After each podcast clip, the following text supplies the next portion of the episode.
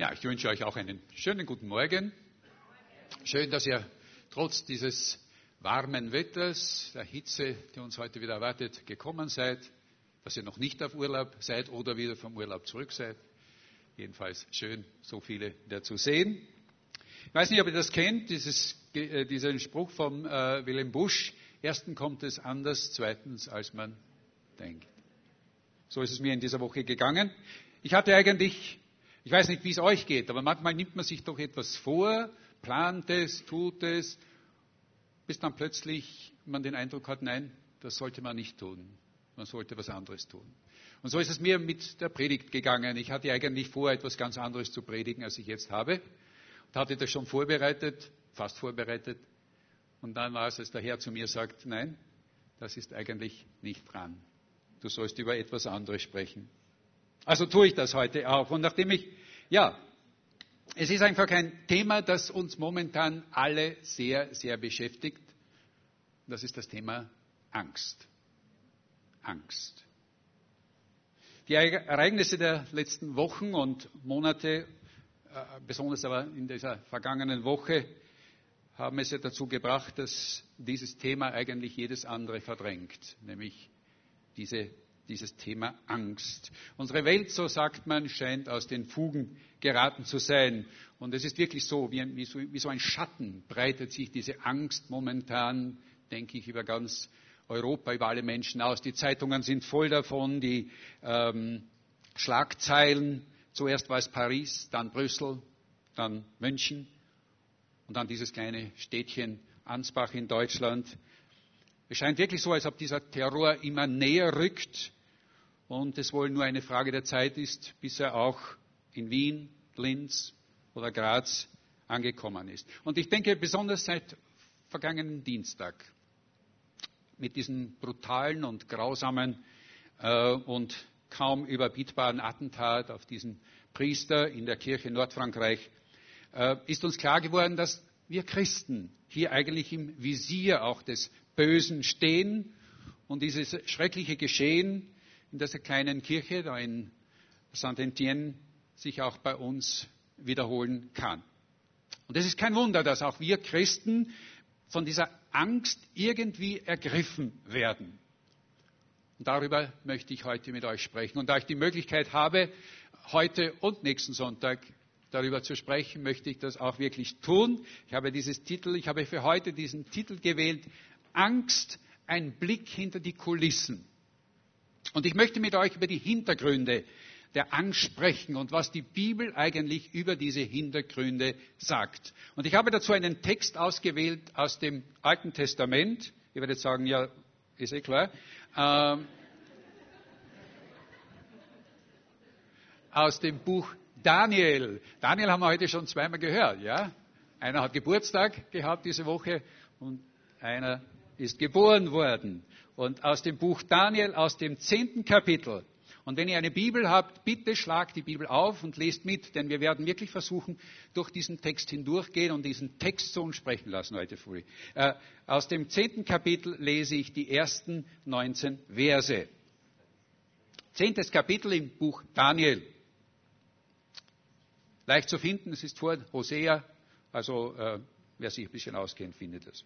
Im dritten Jahr des Königs Cyrus von Persien wurde dem Daniel, der Belshazzar heißt, etwas offenbart, was gewiss ist und von großen Dingen handelt. Und er achtete darauf und verstand das Gesicht.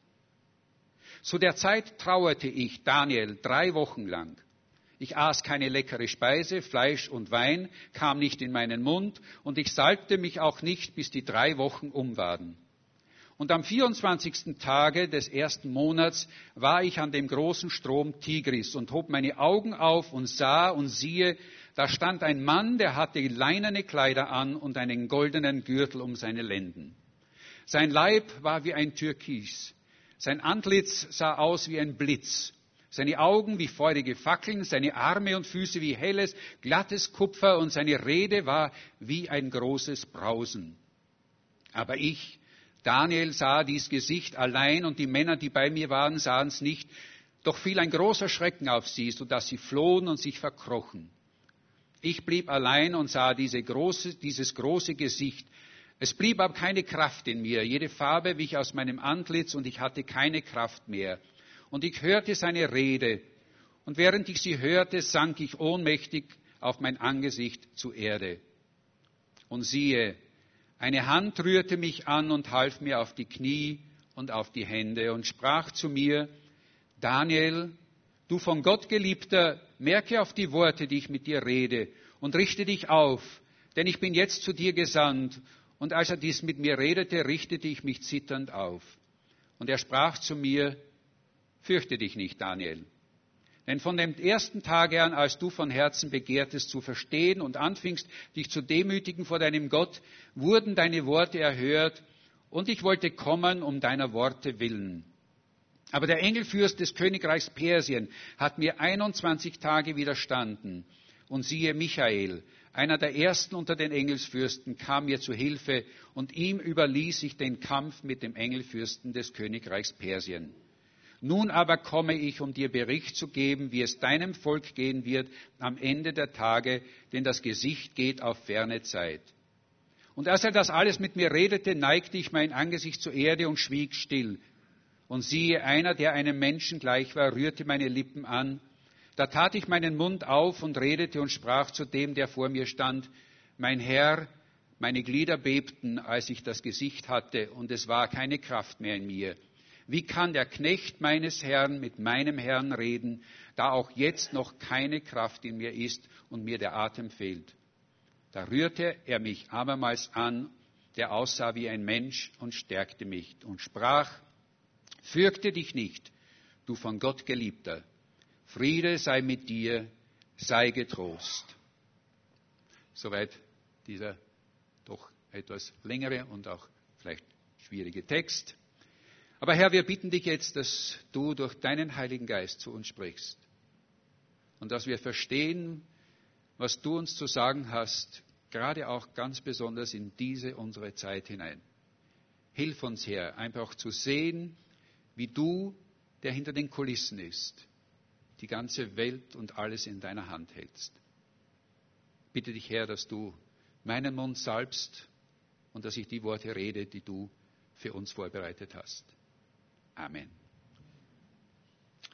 Wie sich doch die Zeiten irgendwo gleichen. Ich meine die Zeit von Daniel und unsere heutige Zeit. Wir schreiben das Jahr 536 vor Christus. Es war eine turbulente Zeit damals. Der letzte babylonische König Belsazar wurde, war vor etwa zwei Jahren ermordet worden und ein neues Volk hatte die Herrschaft übernommen, die Perser. Daniel, Daniel wurde ja als junger Mann, als etwa 17-Jähriger aus Jerusalem, aus seiner Heimat nach Babylon verschleppt. Er war jetzt an die 80 Jahre alt, dieser Mann. Und für ihn fiel irgendwo diese Welt, die er jetzt sein ganzes Leben gewohnt war, auch aus den Fugen. Besonders aber, da ihm eine Offenbarung, in der Bibel heißt es, ein Gesicht gegeben wurde. Das ist so etwas wie, er sah etwas, was in Zukunft passieren würde. Er sah etwas, was ihn, was ihn wirklich beunruhigte und worüber er sich sehr viele Gedanken machte. In der Elberfelder Übersetzung heißt es, er sah etwas, eine große Mühsal oder eine Mühsal, die kommen würde. In der hebräischen Bedeutung dieses Wortes, das dort steht, könnte man sogar das Wort Krieg hinein verlegen. Und es heißt, er, nämlich Daniel, achtete darauf und er verstand dieses Gesicht. Er verstand diese, diesen Blick, den er hatte. Wir würden heute sagen, er hat irgendwo einfach die Zeiten, die Zeichen der Zeit erkannt und erkannt, dass vor ihnen eine sehr schwierige Zeit liegen würde. Und das bedrückte ihn sehr. Und es heißt von ihm in Vers 2, zu der Zeit trauerte ich Daniel drei Wochen lang. Drei Wochen lang trauerte er und es heißt, er fastete. Das heißt also, keine Cremeschnitten, keinen Braten, kein Gläschen Wein vor oder nach dem Essen, nicht einmal rasiert hat er sich ganz offensichtlich. Ich hoffe, dass das, was hier im Vers 2 heißt, ich habe mich nicht gesäubt, nicht heißt, dass er sich auch nicht geduscht hat. Also das hoffe ich nicht, denn drei Wochen lang wäre doch etwas lang. Das ist meine, das ist die Hans-Sinning-Version von dieser Stelle aus, dieser, aus diesem Abschnitt. Drei Wochen lang fastete er. Und aus Vers 12, wenn wir etwas weiterlesen, geht hervor, dass Daniel wirklich von Herzen begehrte, äh, zu verstehen, was dieses Bild, was er hier sah, von Gottes Blickwinkel aus zu bedeuten hatte. Und so betet er zu Gott. Nun, Daniel kannte sicher nicht Viktor Frankl. Äh, ich weiß nicht, ob ihr ihn kennt. Viktor Frankl, dieser ähm, der äh, Psychologe aus, aus, aus, Wien, der während des Krieges im äh, KZ war und wirklich sehr Schweres durchgemacht hat.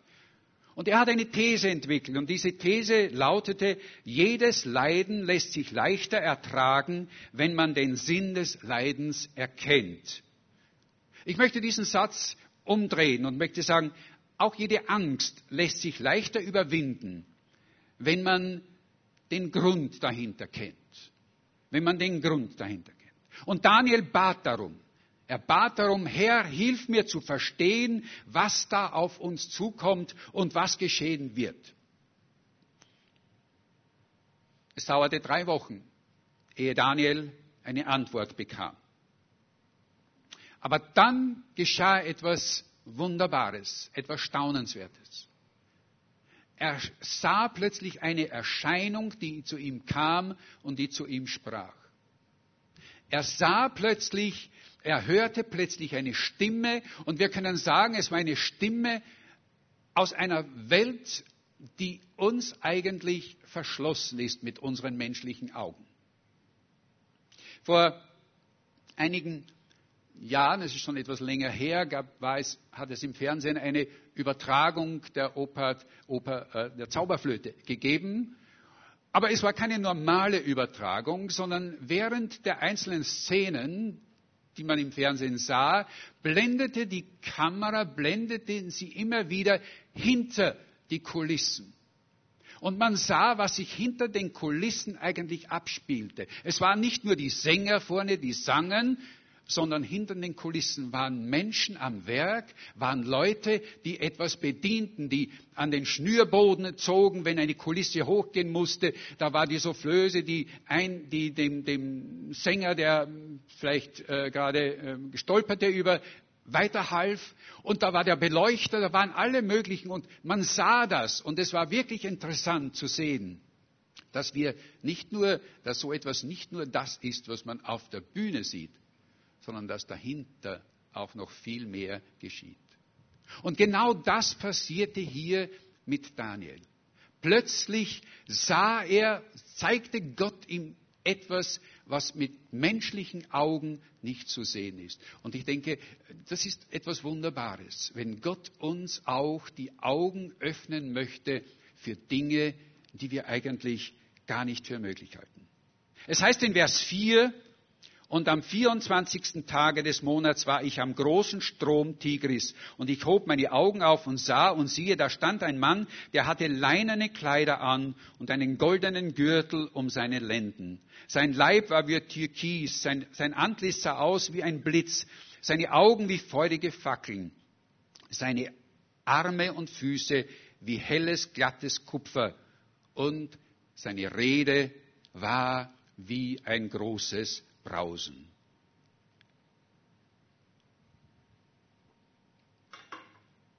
Beachten wir, wie, wie Daniel hier immer dieses kleine Wörtchen wie verwendet. Diese Erscheinung muss so herrlich und gleichzeitig auch so erschreckend gewesen sein, dass Daniel einfach die Worte fehlten, äh, um sie wirklich zu beschreiben. Aber dass Daniel hier nicht einen Traum hatte, sondern dass das wirklich geschah, beweist die Tatsache, dass Männer mit ihm waren und dass von ihnen gesagt wird, auch sie erlebten irgendetwas. Und es war auch für sie so erschreckend, dass sie flohen. Das heißt ja, sie flohen und sie verkrochen sich. Und die Frage ist, wer war diese Erscheinung, die hier dem Daniel begegnet ist? Nun, wir müssen ein paar Kapitel zurückblättern, nämlich in das Kapitel 7. In Kapitel 7, dort wird uns berichtet, dass Daniel schon einmal eine Begegnung mit, diesem, mit, dieser, mit dieser Person, mit dieser Erscheinung hatte. In Kapitel 7, Vers 13 heißt es, und siehe, es kam einer mit den Wolken des Himmels wie eines Menschen Sohn. Wie eines Menschen Sohn. Kennen wir nicht diesen Ausdruck? Kennen wir nicht diesen Namen? Es ist das, was Jesus für sich immer, von sich immer, wenn er von sich redete, verwendete. Der Menschensohn. Der Menschensohn ist nicht gekommen, um zu richten, sondern er ist gekommen, um zu retten. Der Menschensohn. Auch der Apostel Johannes in der Verbannung, und jetzt machen wir einen gewaltigen Blick in das Neue Testament, in die Offenbarung, als er auf der Insel Patmos war, sah eine Gestalt. Und diese Gestalt entsprach genau dieser Beschreibung, wie sie auch Daniel gab. Es heißt dort in Offenbarung 1, Vers 12 bis 17, und ich sah einen, der einem Menschensohn gleich war. Er trug ein langes Gewand, um die Brust einen goldenen Gürtel, sein Haupt aber und sein Haar waren weiß wie Wolle, wie der Schnee, und seine Augen wie eine Feuerflamme und seine Füße wie Golderz, das im Ofen glüht, und seine Stimme wie ein starkes Wasserrauschen. Was erlebte Daniel? Eine Rede so gewaltig wie ein großes Brausen. Und während Johannes wusste, dass es der auferstandene Herr war, der hier vor ihm stand, Daniel wusste es nicht, denn er war, es war lange Zeit vor ihm. Und wir haben hier, und das ist dieses Wunderbare an diesem Text, und deshalb liebe ich dieses zehnte Kapitel besonders, wir haben hier einen der ganz seltenen ähm, Stellen in der Bibel, die uns etwas über die Existenz Jesu vor seiner Menschwerdung erfahren lässt. Wir stehen hier eigentlich vor einem Mysterium, weil wir es nicht begreifen können, wie Jesus auch schon vorher, als bevor er Mensch wurde, existierte. Wir können es nicht wirklich begreifen. Aber irgendwo liegt in diesen in dieser Stelle dieses Geheimnis, von dem auch Johannes in seinem Prolog äh, vor, zu seinem Evangelium schreibt, wo es heißt, im Anfang war das Wort. Im Anfang war das Wort und das Wort war bei Gott und das Wort war Gott. Dies war im Anfang bei Gott. Und dann heißt es, und alle Dinge sind durch das Wort gemacht und ohne das Wort ist nichts gemacht. Und dann, dann schreibt Johannes weiter in Vers 14, im ersten Kapitel, in Vers 14, und das Wort wurde Mensch und wohnte unter uns. Und wir sahen seine Herrlichkeit, die Herrlichkeit des einzigen Sohnes, die vom Vater kommt, voller Gnade und Weisheit. Wir können nur leise erahnen, ahnen, welchen gewaltigen Eindruck äh, Johannes und die Jünger haben mussten von dieser vollen Herrlichkeit und ganz besonders auch Daniel, als er diese Erscheinung hatte. Wir sahen seine Herrlichkeit. Und nur können wir, so können wir auch nur die Reaktion der beiden verstehen. Der Unterschied ist, dass es hier nicht Angst war, auf der sie reagierten, sondern ich denke, es war in erster Linie einfach ein Erschrecken. Ein Erschrecken vor der Größe dieser Erscheinung, was sie hier hatten. Und gleichzeitig auch eine Ehrfurcht eine Ehrfurcht vor der Größe des auferstandenen Herrn. Und das ist etwas, denke ich, woran wir auch immer wieder uns selbst ermahnen müssen. An diese Ehrfurcht vor Jesus.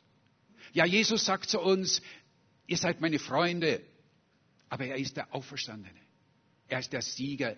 er ist der, der Tod und den Teufel besiegt hat.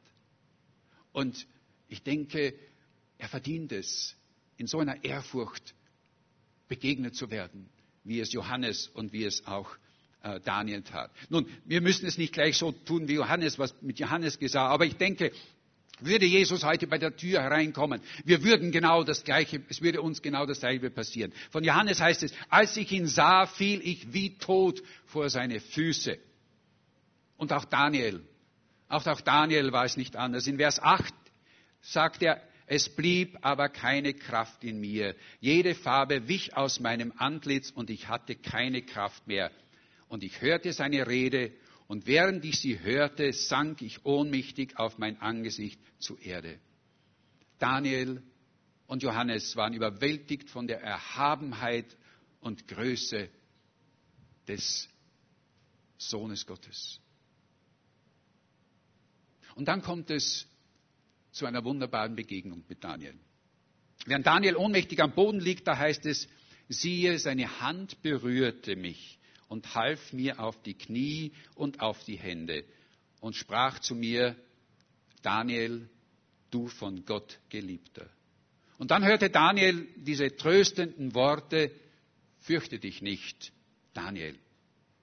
Und es waren dieselben Worte auch, die Johannes hörte, als er wie tot zu den Füßen des Menschensohn lag und dieser seine rechte Hand auf ihn legte und auch sprach, fürchte dich nicht. Angeblich finden wir diesen Aufruf, fürchte dich nicht, 365 Mal in der Bibel. Ich habe es nicht nachgezählt. Ich weiß es nicht, ob es tatsächlich stimmt. Aber ich finde, es ist, es ist einfach wunderbar, wenn es so wäre. Es ist wunderbar. Denn genau diese Worte, diese Worte, die sind es, die wir brauchen. Fürchte dich nicht. Fürchte dich nicht. Und nun gibt diese, nun gibt Jesus, nun gibt diese Gestalt, die Daniel hier sieht, ihm drei Gründe, warum er sich nicht fürchten soll. Warum auch wir uns nicht zu fürchten haben. Das erste ist einmal, nur er allein, nur Jesus allein kann mit dieser Gewissheit und Garantie uns sagen, fürchte dich nicht. Nur er kann es sagen, dass sie auch wirklich, dass das auch wirklich in Erfüllung gehen wird. Wenn wir zurückblicken noch einmal in das Kapitel 7, dort wird uns gesagt, wie, diese, wie dieser äh, Sohn Gottes oder dieser Menschensohn, wie es dort heißt, wie dieser Menschensohn zu dem kommt, dort heißt es, der ewig war. Luther übersetzt dort, der uralt war. Aber dieses uralt, das erinnert uns dann zu sehr an einen alten Mann mit einem weißen Bart und das ist nicht das, was eigentlich hier gemeint ist, sondern es geht hier um Gott, der Ewige. Und dieser Menschensohn kam zu ihm, kam zu ihm und dann heißt es, und der gab ihm Macht, Ehre und Reich, dass ihm alle Völker und Leute aus vielen verschiedenen Sprachen dienen sollen. Seine Macht ist ewig und vergeht nicht und sein Reich hat kein Ende. Und Johannes hört in der Offenbarung genau dasselbe wo Jesus zu ihm sagt, denn ich bin der Erste und der Letzte und der Lebendige. Ich war tot und siehe und ich lebe von Ewigkeit zu Ewigkeit und habe die Schlüssel zu Tod und Hölle. Und das Erste, was wir hier mitnehmen können, nur wer die Macht hat über Tod und Leben, wer die Macht hat über das Böse, der kann auch wirklich zu uns sagen, fürchte dich nicht. Und nur wenn wir den kennen und wenn wir das wissen, können wir auch wirklich das annehmen. Nur wer die Macht hat über alles Böse, kann auch sagen, fürchte dich nicht. Fürchte dich nicht, Daniel. Fürchte dich nicht, Hans. Fürchte dich nicht, Christian. Fürchte dich nicht, Anna. Fürchte dich nicht. Und da kannst du deinen eigenen Namen jetzt einsetzen. Nur wer die Macht hat, alles Böse zu besiegen, kann auch sagen, ich habe, in der Welt habt ihr Angst, aber seid getrost ich habe die Welt überwunden. Und das ist Jesus. Glauben wir das? Amen. Amen. Ja, Jesus hat die Welt, hat das Böse überwunden am Kreuz und deshalb ist das der erste Grund, dass wir uns nicht fürchten müssen. Und in Vers 12 heißt es, und er sprach zu mir, Fürchte dich nicht, Daniel, denn von dem ersten Tage an, als du von Herzen begehrtest zu verstehen und anfingst dich zu demütigen vor deinem Gott, wurden deine Worte erhört und ich wollte kommen um deiner Worte willen, als der Engelfürst des Königreichs Persien hat mir 21 Tage widerstanden. Und das ist eine Bibelstelle, die wir auch sehr leicht einfach überlesen, weil wir nicht dran denken, was da eigentlich damit gemeint ist. Aber es ist wert, dass wir uns auch mit diesem Vers zu beschäftigen. Achten wir darauf, was diese Gestalt, was Jesus hier sagt. Ich wollte kommen. Aber der Engelfürst des Königreichs Persien hat mir 21 Tage widerstanden. 21 Tage. Warum wird das erwähnt? Warum ist hier die Rede von 21 Tagen? Nun, zwei wichtige Botschaften stecken in diesen und die möchte ich euch geben. Zuerst einmal erfahren wir, und das ist das, was wir jetzt sehen, wenn wir hinter die Kulissen sehen wir, dass es hier sich um einen Kampf in der unsichtbaren Welt handelt. Es ist ein Kampf in der unsichtbaren Welt. Wir machen einen Blick hinter die Kulissen und wir sehen plötzlich, das, was hier vor sich geht auf unserer Welt, ist nicht das Einzige, sondern dasselbe passiert auch in der geistigen Welt. Karl Hartenstein, ein Schweizer Theologe, der ein ausgezeichnetes kleines Büchlein zur Auslegung des Buches Daniels geschrieben hat, der schreibt, und ich zitiere das, wir stehen als Menschen, die über die geistigen Welten, die um uns sind, so wenig Bescheid wissen, staunend wie die Kinder vor einem solchen Vers. Ihr lieben Geschwister, wir meinen, dass diese Kriege, diese Terrorangriffe hier in dieser realen Welt stattfinden und erfahren nun plötzlich, dass hinter jedem irdischen Konflikt gleichzeitig auch ein Kampf in der geistigen Welt steht. Wir finden uns plötzlich auch in diese unsichtbare Welt versetzt und erfahren etwas von Kämpfen, die sich umherum, um uns herum in dieser unsichtbaren Welt abspielen, die wir einfach nicht für möglich halten können. Und es ist hier auch die Rede von Engelfürsten. Ein Engelfürst über das Königreich Persien heißt es hier. Der hinderte Jesus daran, zu Daniel zu kommen. Und erst als ihm der Engelfürst Michael zur Hilfe kam, dem er den Kampf mit dem Engelfürsten von Persien überließ, konnte er kommen. Es gibt in der unsichtbaren Welt offensichtlich Engelfürsten, die ein Weltreich oder eine weltliche Macht beherrschen. Und das ist für jedes Land, für jedes Weltraum so zu sehen. Hier im Vers 13 ist es der Engelfürst, Engelfürst für das Weltreich Persien. Wenn wir nur sieben Verse weiterblicken in den Vers 20, dort ist von einem Engelfürst von Griechenland die Rede. Und ich denke, ebenso können wir sagen, es gibt einen Engelfürsten über die USA, über Europa, über Österreich, was wir hier auf Erden nur erahnen können, ist in der unsichtbaren Welt glasklar. Hinter jeder Staatsmacht steht, stehen die guten Engelsmächte Gottes mit den bösen Engelsmächten des Teufels in einem ständigen Machtkampf.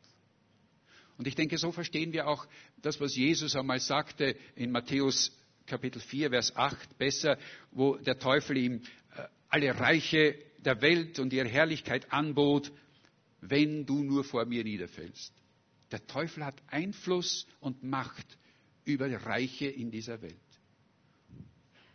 Eine unheimlich, aber ich denke zugleich auch eine für unser Verständnis so hilfreiche Dimension, einfach zu sehen, ja, dass sich Kämpfe auch in der unsichtbaren Welt äh, abspielen. Und wir verstehen jetzt auch besser, wenn Paulus im Epheserbrief in Kapitel 6, Vers 10 schreibt, mit, wir haben es nicht nur, wir haben es mit, nicht nur mit Mächtigen und Gewalten dieser Erde, mit, nämlich mit den Herren der Welt zu tun, sondern mit denen, die in der Finsternis herrschen, mit den bösen Geistern unter dem Himmel zu kämpfen. Ich staune, dass auch die, dass auch die Menschen, dass auch die, ähm, ja, dass auch die, die eigentlich mit dem Glauben nicht so viel am Hut haben, das inzwischen erkannt haben. Ich habe diese Tage, und zwar am Mittwoch in einer deutschen Zeitung, in der deutschen Tagespost, einen Artikel gefunden. Und dort stellt dieser Schreiber dieses Artikels die Frage, ist es ein Krieg oder nicht Krieg, in dem wir uns in Europa gerade befinden? Und dann kommt er zu dieser, zu dieser Ansicht, er schreibt, Angesichts dieser Entwicklung ist es müßig zu diskutieren, ob es sich bei alledem tatsächlich um Krieg handelt. Ja, das ist Krieg. Sicher anders, als es gängigen Definitionen entspricht. Und dann schreibt er und dann sagt er, aber seit wann halten sich Mächte der Finsternis an völkerrechtliche Definitionen, was Krieg ist, wenn sie ihr Werk des Verderbens ausführen? Und das schreibt eine Tageszeitung.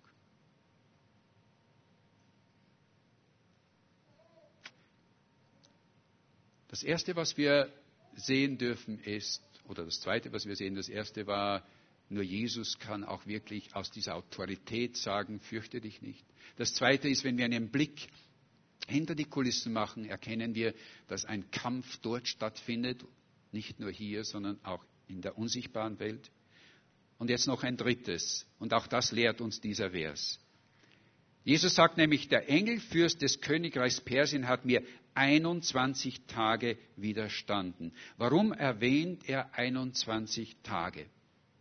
Und dazu müssen wir nochmal zurückgehen in den Vers 2. Vers 2. Erinnert ihr euch, wie lang Daniel gebetet hat? Wie lange er gefastet hat? Drei Wochen. Wie lange sind drei Wochen? 21 Tage. Und was sagt uns das? Es sagt uns, dass während Daniel also Tag für Tag auf den Knien im Gebet für, für sein Volk kämpfte, fand synonym, äh, äh, synchron, kann man fast sagen, in der unsichtbaren Welt ein Kampf statt. Und wir lernen hier eine so wichtige Lektion auch über die Macht des Gebets, über die Macht unseres Gebets in dieser Auseinandersetzung. Unsere Gebete sind die stärkste Waffe gegen jede Bedrohung. In dem vorher erwähnten Artikel schreibt der gleiche Mann auch, Christen glauben, dass alles im Leben auch eine geistliche Dimension hat. Darum ist das Gebet, auch wenn es angesichts der scheinbaren Übermacht des Terrors schwach und hilflos wirken mag, mächtiger als jede Kalaschnikow. Es hat die Macht, Herzen zu verwandeln und den Teufelskreis des Hasses zu brechen. Diese Antiterrormaßnahme ist jetzt notwendiger denn je.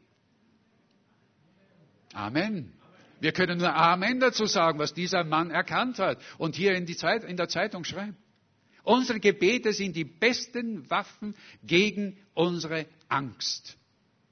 Auch das stimmt. Und wir sehen, wie Daniel im Gebet diesen Kampf kämpfte und mitführte. Und was geschieht, wenn wir beten? Wenn wir wirklich ernsthaft beten, dann wird uns hiermit gesagt, dass auch unsere Gebete unheimliche, übernatürliche Kräfte freisetzen können.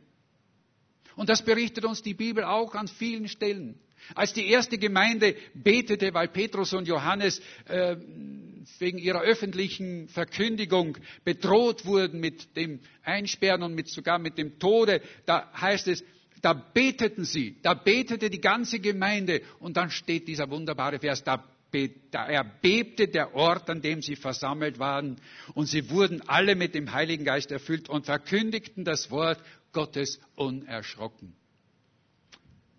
Ist unser Boden schon jemals erbebt durch unsere Gebete?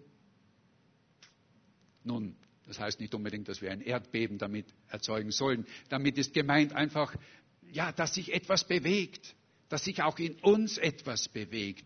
Und wir dürfen in unseren Gebeten gegen unsere Angst, gegen unsere Angst kämpfen, denn es ist die stärkste Waffe, die uns eigentlich gegeben ist. Der deutsche Theologe Gerhard Meyer schreibt, jeder betende Mensch ist in einen Kampf hineingezogen, der Himmel und Erde umfasst. Eine zweite Stelle, die wir aus dem Neuen Testament noch kennen, als Paulus im Gefängnis lag, äh, in Ketten, und als er betete, da wurden dann plötzlich seine Hände frei und er konnte, er konnte freigeben. Nein, Petrus war das. Entschuldigung.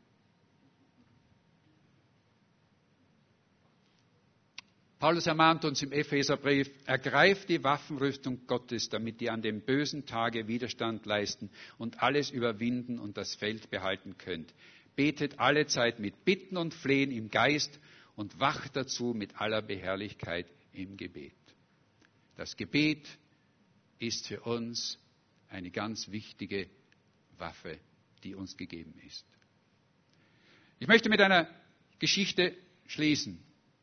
Eine Geschichte, die tatsächlich passiert ist in der Zeit der NS-Zeit in Deutschland, in einem evangelischen Diakonessenheim in Deutschland, in Eidlingen.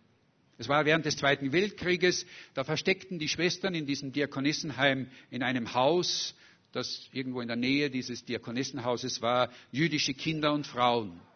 Niemand wusste eigentlich etwas davon, doch irgendwie kam der Verdacht auf und so begann die Gestapo systematisch den ganzen Ort, die ganze Ortschaft abzusuchen. Und es dauerte nicht lange, dass sie auch in diese Gasse kamen, wo dieses Haus stand. Und sie zogen von Haus zu Haus, durchsuchten alles, jedes Haus vom Keller bis zum Dachboden. Und die, Treppe, die Truppe, diese, Leute, diese Männer von der Gestapo waren nur mehr wenige Häuser, nur mehr wenige Meter von diesem Haus entfernt. Und die Schwestern sagten, das Einzige, was uns jetzt noch helfen kann, ist das Gebet. Und sie gingen auf die Knie und beteten. Sie beteten und sagten, Gott, in deiner Macht, bitte lass hier ein Wunder jetzt geschehen. Und das Unglaubliche geschah. Als diese Männer zu diesem Haus kamen, wo die jüdischen Frauen und Kinder versteckt waren, gingen sie einfach dran vorbei. Erst beim nächsten Haus gingen sie wieder ins Haus hinein und begannen dort wieder mit ihrer Suche nach Juden. Jahre später, als der Krieg zu Ende war, da traf die Oberin dieses äh, Diakonissenhauses einen der Gestapo-Leute, die sie kannte von der damaligen Zeit. Und sie fragte ihn und sie sagte zu ihm, erinnern Sie sich an diesen Abend, erinnern Sie sich an diese Nacht, als ihr diese ganze Straße absuchten nach Juden. Sagen Sie uns, was geschah? Warum sind Sie nicht in dieses Haus hineingegangen, wo wir diese Kinder und diese Frauen versteckt hatten? Und der Mann antwortete ihr und sagte, ich weiß auch nicht, was geschah.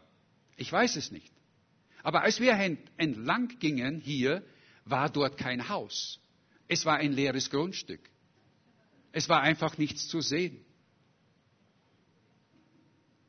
Und angeblich, und ich weiß, das kann ich nicht, jetzt nicht bezeugen, aber angeblich hat die Oberin dieses Hauses dann eines der schönsten Lieder geschrieben, die das ausdrücken. Und vielleicht die älteren Geschwister kennen es noch. Herr, weil mich festhält deine starke Hand, vertraue ich still. Weil du voll Liebe dich zu mir gewandt, vertraue ich still. Du machst mich stark, du gibst mir frohen Mut, ich preise dich, dein Wille, Herr, ist gut. Herr, weil du jetzt für mich zum Vater flehst, vertrau ich still, weil du zu meiner Rechten helfen stehst, vertrau ich still. Droht mir der Feind, so schau ich hin auf dich, ein Bergungsort bist du, o oh Herr, für mich. Und dann diese schöne dritte Strophe, ist auch die Zukunft meinem Blick verhüllt, vertrau ich still, seitdem ich weiß, dass sich dein Plan erfüllt. Vertraue ich still, sehe ich nichts mehr als nur den nächsten Schritt. Mir ist's genug. Mein Herr geht selber mit. Vertrau. Vertrauen hat etwas zu tun auch mit fürchte dich nicht. Denn wenn unser Vertrauen so stark ist in unseren Herrn, ja, dann brauchen wir eigentlich keine Angst zu haben. Nachdem Jesus Daniel erklärte, was die Hintergründe dieses Ereignisses waren, was er da in diesem Gesicht sah, ähm, was ihn so bedrückte und was ihn so äh, viel Angst machte, worüber wir jetzt nicht im Detail reden können. Äh, wir werden das dann in dem Seminar machen, so Gott will, das ich dann im Oktober halten werde über das Buch Daniel. Das ist so eine kleine, äh, ein kleiner, ähm, wie sagt man, Vorgeschmack, ja. Da heißt es in Vers 15, da neigte ich, Daniel, mein Angesicht zur Erde und schwieg.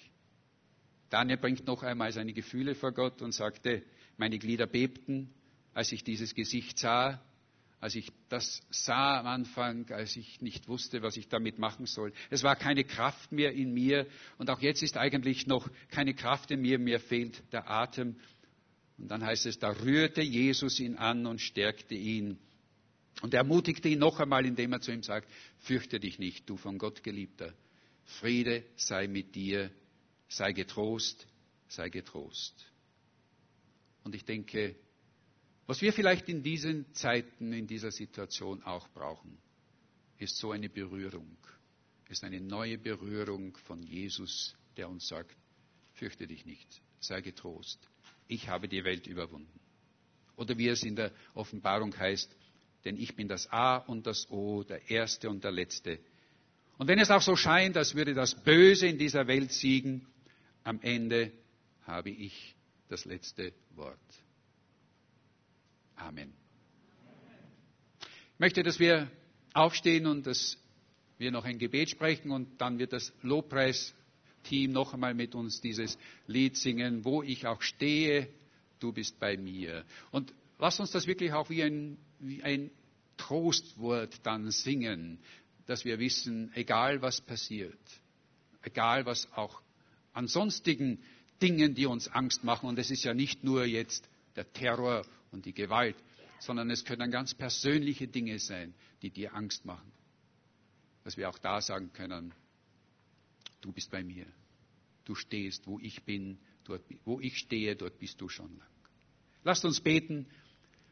Und Herr, ich bitte dich jetzt, dass wir wirklich dieses Wort, das du uns hier gibst, verstanden haben, aufnehmen können. Dass wir hier auch einen Blick tun durften in die unsichtbare Welt, in die Welt, die unseren menschlichen Augen an sich verschlossen ist. Aber du erlaubst es uns und du zeigst uns, dass dort eigentlich eine Schlacht stattgefunden hat damals.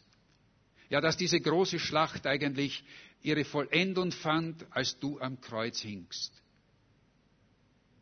Und als der Teufel meinte, er hätte gesiegt, weil du mit vier Nägeln am Kreuz festgehaftet wurdest. Aber drei Tage später hat er gezittert, weil er wusste, du lebst.